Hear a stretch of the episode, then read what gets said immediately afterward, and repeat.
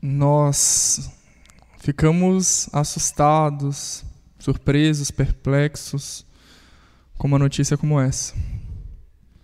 Chorei abalado, voltando de Juí, dentro do carro, pensando que ano difícil nós passamos.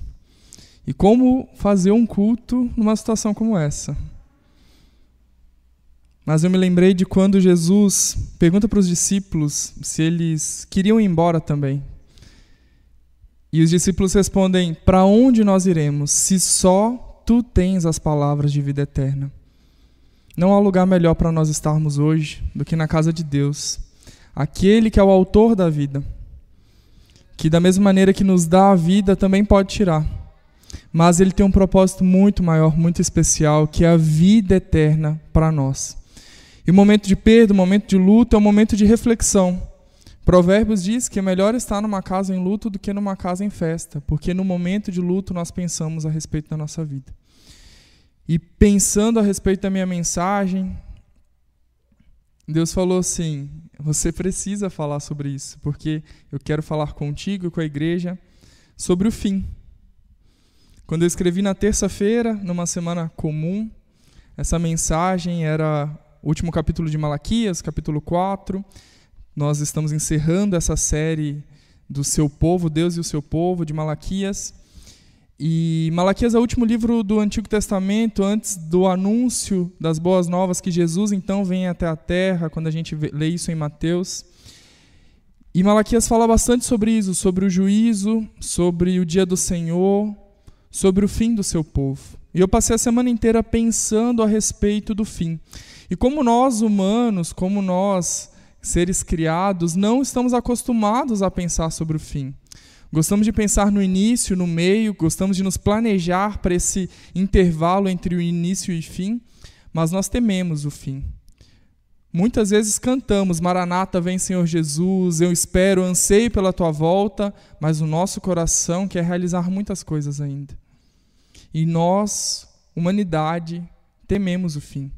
Mas o significado da palavra fim pode, podem ser dois. Fim no sentido de finalidade, de propósito, no sentido de sentido e significado, e também de conclusão, de encerramento.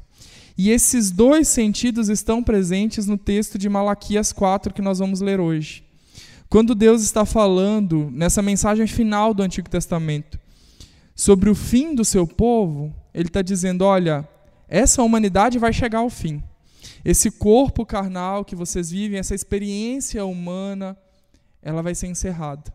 Mas eu tenho uma finalidade para vocês e eu tenho algo preparado para vocês.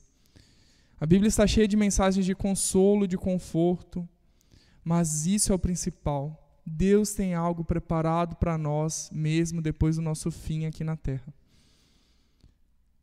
É muito difícil falar num dia como esse, em que a gente sabe da dor daqueles que perdem, do sentimento de tristeza da família, mas o nosso papel como igreja é refletir sobre isso, estarmos preparados e sermos uma família para eles. Esses são os pontos de hoje. E o título da mensagem é O Fim do Seu Povo. Eu gostaria de convidar os irmãos a abrir Malaquias 4. Nós vamos ler do verso 1 até o verso 6. Malaquias 4, do 1 ao 6, eu vou ler na nova Almeida atualizada, que diz o seguinte: Pois eis que vem o dia, queimando como fornalha. Todos os soberbos e todos os que praticam mal serão como palha. O dia que vem os queimará, diz o Senhor dos Exércitos, de modo que não lhes deixará nem raiz nem ramo. Mas para vocês que temem o meu nome, nascerá o sol da justiça trazendo salvação nas suas asas. Vocês sairão e saltarão como bezerros soltos na estrebaria.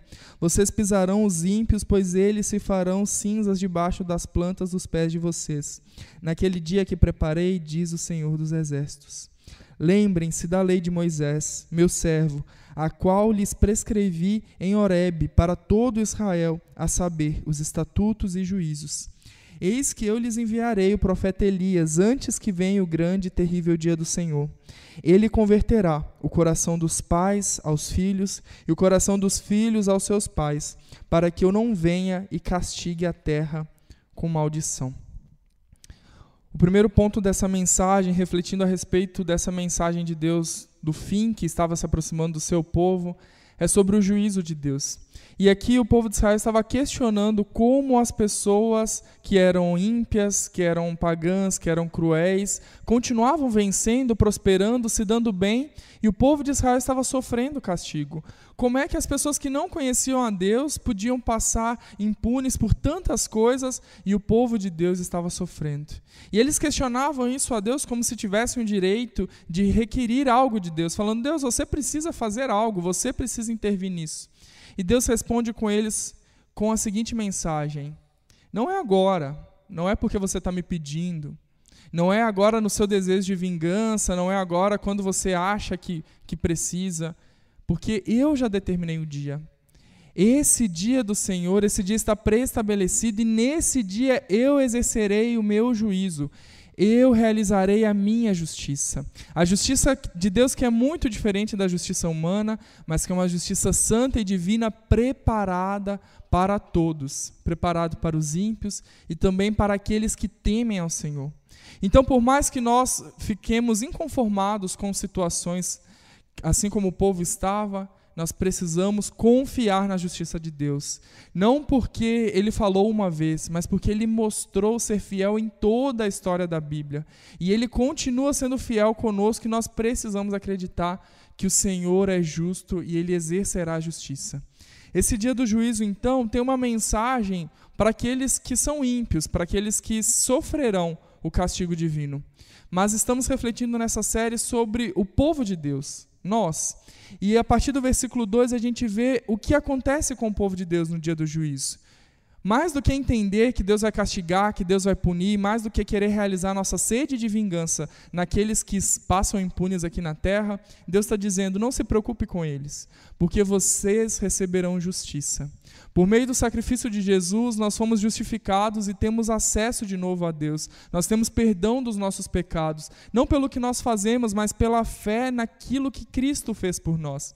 E por isso nós receberemos, receberemos justiça.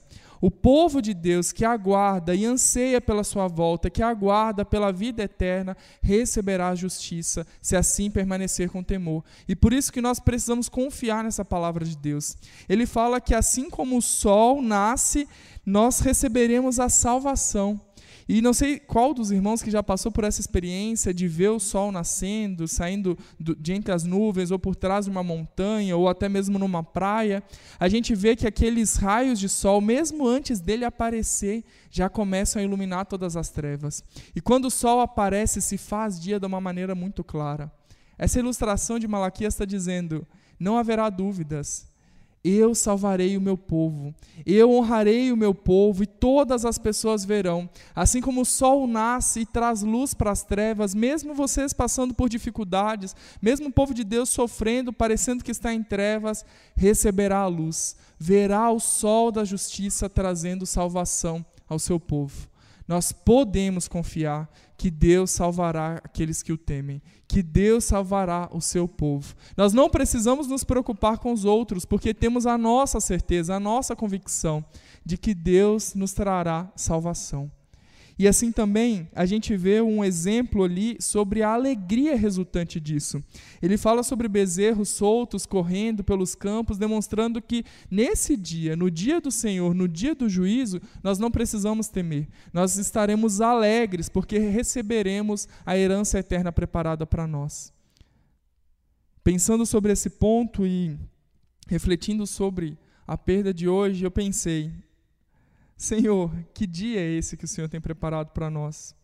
Se hoje a gente só consegue enxergar dor, tristeza, choro, nos faz sentir essa alegria, nos faz entender essa salvação que brilha como o sol da justiça, que nos dá essa certeza no coração de que o Senhor é justo, porque tantas pessoas que não mereciam estar vivas seguem vivas e o Senhor permite que algo como isso aconteça.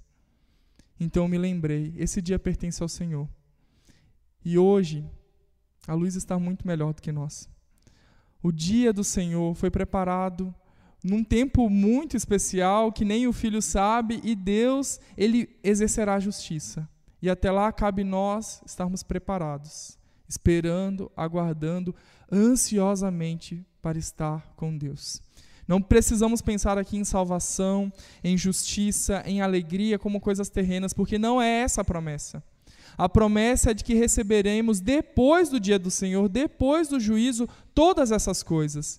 Enquanto a humanidade segue buscando aqui na terra satisfação, alegria, justiça, todas essas coisas, Deus está falando: calma, calma, que o que eu tenho preparado para você nem olho viu, nem ouvido ouviu. Calma, que eu tenho preparado para você algo muito melhor do que você já desfrutou. Calma, que enquanto você está apegado a essas experiências terrenas, virá o dia do Senhor e você desfrutará de algo muito mais importante e maravilhoso. Mas para isso, para que nós possamos passar com tranquilidade por esse dia do juízo, nós precisamos ter certeza da nossa justificação. Certeza de que confiamos no sacrifício de Cristo de maneira suficiente para que nós possamos receber essa justiça imputada em nós. Não pelo que nós fazemos, não porque servimos, não porque somos bons, não porque somos dizimistas, mas porque acreditamos no que Cristo fez por nós. E desse modo permitimos que Ele seja o Senhor da nossa vida, governe a nossa vida, os nossos passos, a nossa mente e o nosso coração. Se temos essa justiça imputada em nosso coração, não precisamos temer o dia do juízo, mas precisamos aguardar ansiosamente, desejar a volta de Jesus, desejar que Jesus venha novamente à terra, para que possamos desfrutar dessa realidade espiritual. A segunda coisa que eu vejo nesse povo, nesse texto, além do juízo do povo, é o preparo que o povo deveria ter. E a partir do versículo 4 e 5 a gente vê Malaquias falando: olha, lembre-se da lei de Moisés, lembre-se daquilo que foi instruído para vocês. Guardem isso no coração de vocês, que isso lá em Horeb foi selado como uma aliança para o meu povo, uma aliança demonstrando que eu cumprirei o meu compromisso, porque Deus é fiel. Enquanto o dia do Senhor não volta, o seu povo precisa estar preparado. Enquanto Jesus não retorna à terra, tudo que nós fazemos deve ser uma preparação para a sua volta. Não precisamos perder tempo com coisas terrenas, a não ser o que o Senhor espera de nós. Estamos preparados para o dia que o Senhor voltará ou para o dia que o Senhor nos chamará? Afinal, não há idade, não há prazo marcado, ninguém sabe quando é o dia ou a nossa hora. E precisamos estar preparados para esse momento. Precisamos estar com o nosso coração preparado, entendendo o que o Senhor espera de nós. Ali a gente vê que o povo precisava se lembrar da aliança que Deus havia feito com Moisés, porque era uma aliança de proteção para aquele povo, uma aliança de sustento, uma aliança de provisão, uma aliança de fidelidade que Deus falou: eu vou continuar cuidando do meu povo de geração em geração, eu serei fiel, mas vocês precisam estar preparados. E além disso, quando a gente vê essa aliança que foi feita no monte, a gente vê também uma promessa algo que o Senhor promete que vai acontecer. Ele fala: Olha, eu enviarei Elias antes do juízo para que prepare vocês. E depois no Novo Testamento a gente vê Jesus respondendo para os seus discípulos: Elias já veio, se referindo a João Batista, demonstrando que João Batista foi aquele que representou o profeta que precederia então a vinda de Jesus. E ele falando: Elias já veio, mas o povo não escutou. O povo não presta atenção, eles não se importam com a necessidade do preparo. Nós que somos o povo de Deus precisamos estar preparados, porque não sabemos nem o dia e nem a hora. E Jesus, ele contou muitas parábolas para ensinar o seu povo. E cada parábola que Jesus contava tinha relação com o seu reino, com a instauração do seu reino, com a continuidade do seu reino. E nos seus últimos dias, Jesus continuou contando parábolas, mas que falavam sobre a sua volta. E muitas dessas parábolas falavam não só sobre a volta de Cristo, mas do povo que precisava seguir preparado, esperando. Jesus então contou a parábola das dez virgens, ele contou também sobre o dono da casa, o servo mau, sobre a parábola dos talentos, sempre demonstrando o que que vocês estão fazendo enquanto, enquanto eu não volto. Enquanto Jesus nós precisamos aguardar essa segunda vinda de Jesus, e enquanto isso, que nós estamos fazendo? O papel do seu povo é estar preparado. Preparado sem dever nada, sem ter nenhuma ponta solta para trás. Nós precisamos estar preparados a todo momento para a volta de Cristo ou para o dia que o Senhor nos chame.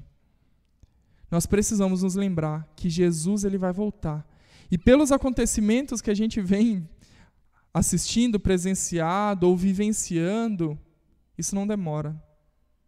Breve o Senhor volta.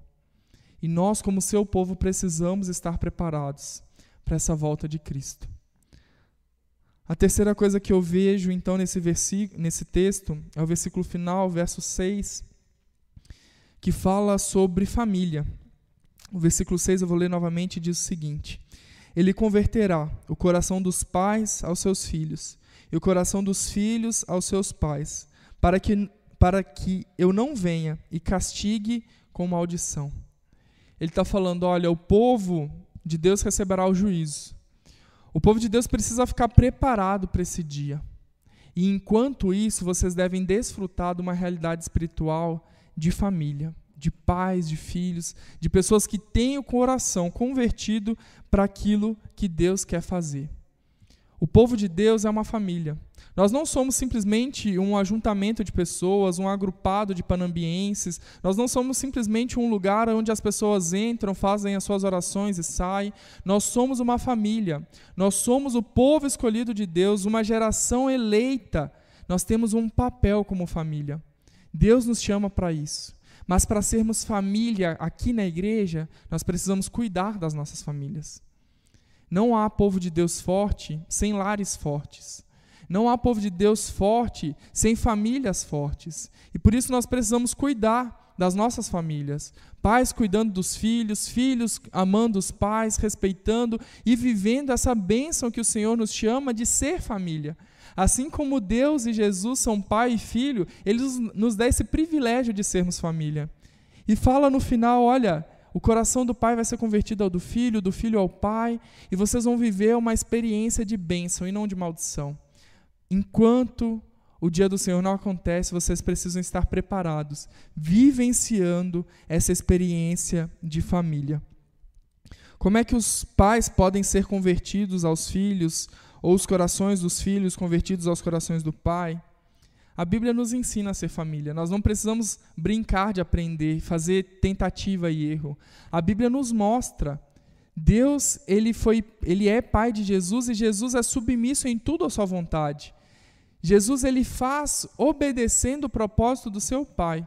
E por isso que na cruz ele tem aquele grande dilema falando: "Senhor, se for possível, afasta de mim esse cálice". Mas ele continua obediente e vai até o fim, como Filipenses nos mostra.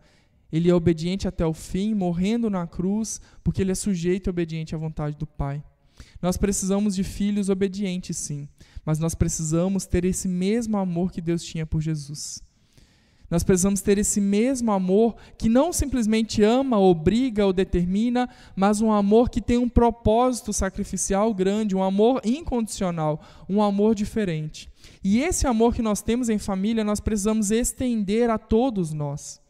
Nós passamos por um ano em que ser igreja teve que significar ser família. Porque enquanto temos tantas famílias enlutadas, tantas perdas, nós somos o corpo de Cristo. Nós representamos a família desses irmãos. Nós precisamos entender que o povo de Deus é família. A família Basilides hoje precisa da família da Igreja Batista Emanuel. Nós somos um povo. Nós somos uma família. A última palavra do Antigo Testamento é maldição. A última palavra, palavra registrada ali é algo que nos dá medo, que nos dá temor. Mas Malaquias encerra o Antigo Testamento nos dando uma mensagem de esperança. O Senhor voltará e Ele é justo para levar todos aqueles que o amam, o temem, para viver eternamente com Ele. Essa é uma mensagem de esperança. O próximo livro é Mateus. E não há como explicar a alegria de saber das boas novas que Jesus veio até a terra os adventos de Natal, eles não são simplesmente eventos em que os corais apresentam, mas é o nosso coração sendo preparado para ouvir a boa nova do Evangelho. Jesus veio até a terra e por meio de Jesus nós ganhamos justiça. Por meio do sacrifício de Jesus, nós podemos desfrutar do dia do juízo com alegria, sabendo que o dia do juízo é a salvação que raia sobre as nossas vidas. E vamos viver eternamente junto com Deus. Quando nós olhamos para o exemplo de Jesus, nós entendemos o que é ser o povo de Deus. E eu quero encerrar essa série de mensagens, então, no livro de Malaquias, que a gente chamou de Deus e seu povo, demonstrando que o povo de Deus precisa estar preparado, como uma família, unidos aguardando a volta de Jesus. Não só preparados, ansiando, esperando ansiosamente pelo dia da nossa salvação, pelo dia em que o Senhor nos resgatará, que o Senhor nos dará corpos novos, em que nós vamos desfrutar de uma vida eterna que é muito melhor do que qualquer experiência terrena. Mas para isso nós precisamos escolher: somos ou não somos o povo de Deus? Entendemos ou não entendemos que só seremos povo de Deus quando participarmos do sacrifício de Jesus, quando aceitarmos a Jesus no nosso coração e dizer: Senhor, não há nada que eu possa fazer, não há palavras que eu possa dizer, nada se compara ao que o Senhor fez por mim. E é só quando nós entendemos o que o Jesus fez na cruz que nós podemos desfrutar com alegria da salvação sabendo que a morte, ela traz temor, mas há uma esperança maior que é o consolo do Espírito Santo. Os nossos novos corpos que serão revestidos para uma eternidade gloriosa, melhor do que qualquer coisa. Malaquias encerra lembrando: se você é o povo de Deus, você vai passar por dificuldades, por aflição. Mas a boa notícia está chegando. Jesus vem até a terra. E Jesus nos faz família com Ele. Nós precisamos nos lembrar disso. Enquanto o Antigo Testamento termina dizendo sobre maldição, sobre morte, o Novo Testamento começa com uma boa notícia: Jesus vem até a terra.